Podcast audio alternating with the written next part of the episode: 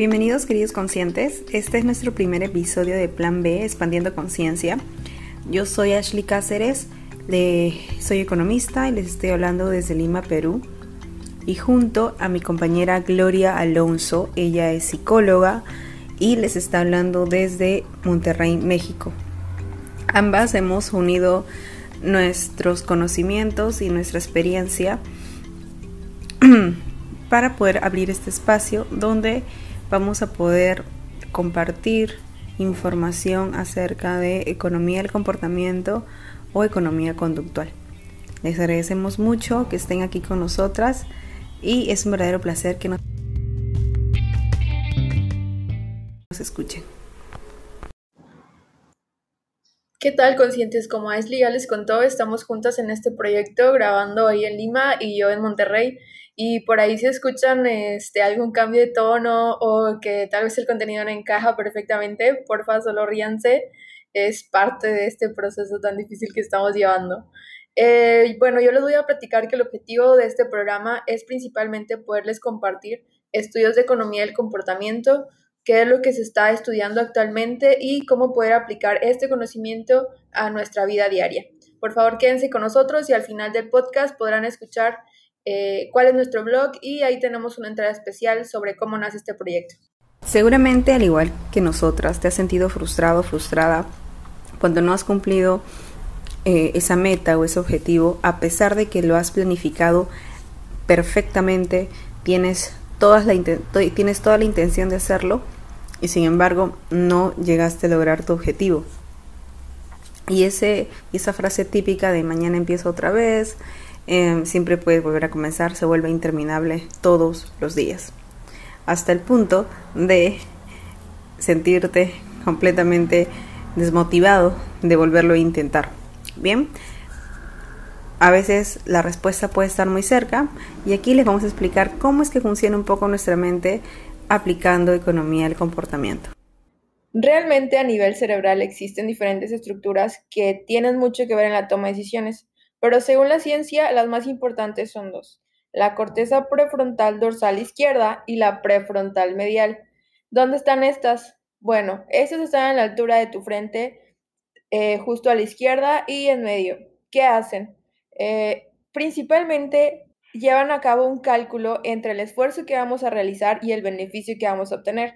Por ejemplo, cuando estamos en el metro y podemos tomar las escaleras eléctricas o subir a la antigua, nuestro cerebro hace un cálculo de qué nos va a dar más beneficio y pues toma una decisión.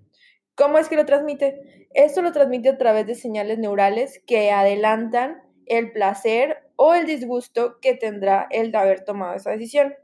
Pero ¿qué pasa cuando la decisión que vamos a tomar tiene un efecto inmediato?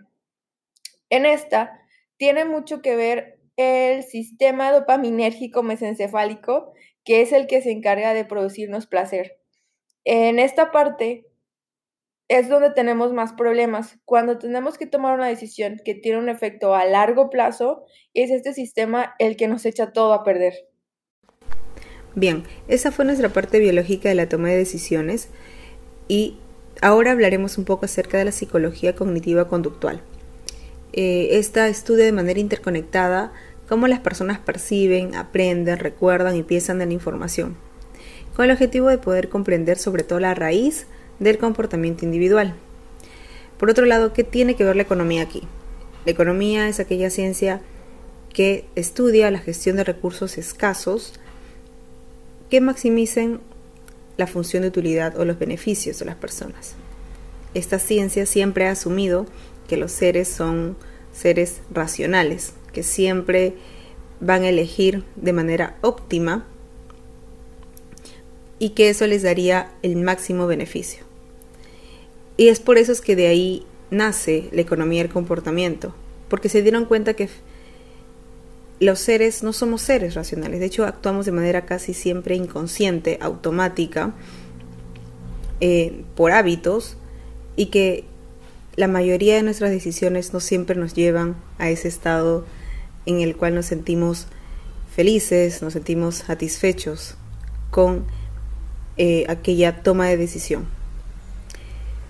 Ahora pasaremos a decirles qué es exactamente economía del comportamiento. Bien, acabamos de ver cuáles son las estructuras relacionadas con la toma de decisiones, también lo que dice la psicología cognitivo-conductual y lo que dicen los economistas. En la semana le preguntamos a nuestros conscientes qué se imaginaban que es la economía conductual. Entre sus respuestas estuvieron disciplina, estadística y dinero, dinero, dinero, aprende algo, dinero. Y claro que si todas ellas están acertadas, necesitamos mucho autocontrol para poder tomar buenas decisiones. También la estadística interviene para poder medir el impacto de nuestras intervenciones y obviamente también tiene intervenciones en el ahorro eh, mediante políticas públicas que fomentan esto. La economía del comportamiento surgió alrededor de los años 80 y combina conocimientos de psicología, sociología y economía. Esta tiene como objetivo identificar el comportamiento ideal, poder predecir el comportamiento real de las personas, con el objetivo de poder diseñar una conducta que pueda ser aplicable en situaciones cotidianas de la vida diaria de las personas. Actualmente, y de hecho su aplicación comenzó en políticas públicas, principalmente en prestación de servicios de salud, recaudación de impuestos, ahorro, inclusión financiera, educación, etc. En el Perú lo están aplicando ya diversas instituciones. Una de ellas es el Ministerio de Educación, el cual tiene el Minedulab, donde aplican estrategias de economía del comportamiento para el impacto de sus programas sociales. Un ejemplo súper rapidísimo puede ser el de el envío de mensajes de texto semanales a los docentes para evitar que estos puedan eh, o tengan alguna excusa de ausentarse a clases, sobre todo en las zonas más alejadas eh, de los centros más poblados los mensajes de texto son muy distintos a los mensajes de texto que usualmente uno recibe. Estos eh, tienen temas motivacionales, informativos y hasta con ciertos temas de autoridad. Y el objetivo fue analizar cuál de estos tres tipos de mensajes tenía más impacto en el objetivo que estaban buscando, que era disminuir el ausentismo de los docentes. Los resultados fueron bastante alentadores ya que eh, los mensajes motivacionales de autoridad tuvieron mucho más impacto en los, en los profesores y su ausencia disminuyó muchísimo luego de, la, de esa intervención. Ash nos acaba de contar de lo que pasa en Perú, pero ¿y acá en México? De este lado son instituciones como el CIDE, el Tecnológico Monterrey o el IMEC quienes abordan este tema mediante talleres, diplomados e incluso consultorías, pero también el gobierno de México lo ha implementado. En el 2016, el gobierno de México lanzó un programa denominado Crezcamos Juntos, que se trató de realizar una intervención con empresas que estaban a muy poco tiempo de vencer y aún no habían hecho su declaración de impuestos. A este grupo de empresas las dividieron en cuatro. Al primer grupo no le dijeron absolutamente nada, pero a los otros tres les enviaron un mensaje de texto con contenido conductual. Al segundo grupo le enviaron un mensaje que decía que si no pagaban sus impuestos iban a ser acreedores a una multa. Este era un mensaje de disuasión. Al segundo, al tercer grupo, perdón, le enviaron un mensaje de fácil. Les dijeron que pagar sus impuestos era súper fácil y les adjuntaban un link. Y al cuarto grupo le enviaron un mensaje de reciprocidad, es decir, destacaban los subsidios que les proporcionaban si pagaban a tiempo. ¿Cuál fue el resultado? Todos los mensajes obtuvieron un incremento en la tasa de, declaración de impuestos. Sin embargo, el mensaje que apelaba a la disuasión fue el que obtuvo la tasa más alta con un incremento del 9.4%. Este es un ejemplo de una súper sencilla intervención de economía del comportamiento. Hemos visto cómo la economía del comportamiento puede solucionar complejísimos problemas a nivel social. Pero ¿qué creen? A nivel personal también lo hace. ¿Cómo es que lo hace? Una vez que hemos entendido el mecanismo de nuestra toma de decisiones, nos será más fácil poder alcanzar nuestros objetivos teniendo en cuenta los errores más comunes que cometemos. Con esto podemos concluir conscientes que la economía del comportamiento trata principalmente de identificar un problema y diagnosticar el problema. Una vez que lo ha hecho, puede diseñar una herramienta totalmente personalizada. Este es el motivo por el cual no existe una receta mágica para poder abordar todos los problemas del mundo cada uno de nosotros estamos expuestos a un ambiente distinto. El objetivo de este programa es ayudarnos a trabajar juntos sobre las áreas de oportunidad personales y diseñar planes realmente efectivos para nuestro crecimiento personal, entendiendo siempre que si bien la motivación es muy importante y tomar conciencia de que necesitamos un cambio también lo es, existe un tercer factor que es imprescindible y es trabajar sobre el ambiente que nos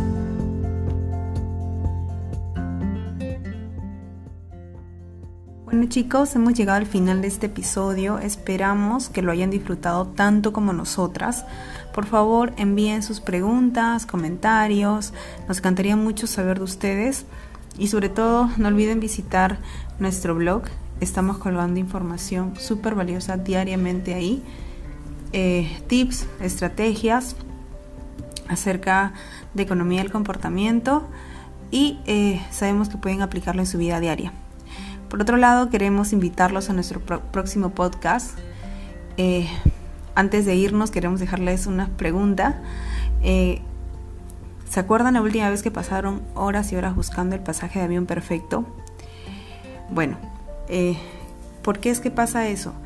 Nuestro cerebro tiene a buscar información de algún tipo de referencia que ha tenido por una experiencia pasada. Y por lo tanto, sin darnos cuenta, busca un dato, eh, un precio, alguna información que se asemeje a la última que haya obtenido. Eh, esto puede ser muy valioso en ciertas situaciones, sin embargo, en muchas otras podemos tomar muy malas decisiones por experiencias que en algún momento tampoco fueron buenas. Entonces, cómo, cómo la economía de comportamiento, la psicología llama esto. Les llamamos heurísticos o atajos mentales. Como su nombre bien lo dice, son pequeñas artimañas que usa el cerebro para evitar pensar, para evitar analizar eh, y tomar decisiones mucho más rápido. Entonces, si quieren saber un poco más acerca de esto, algunos tips que puedan aplicar, eh, no se pierdan nuestro próximo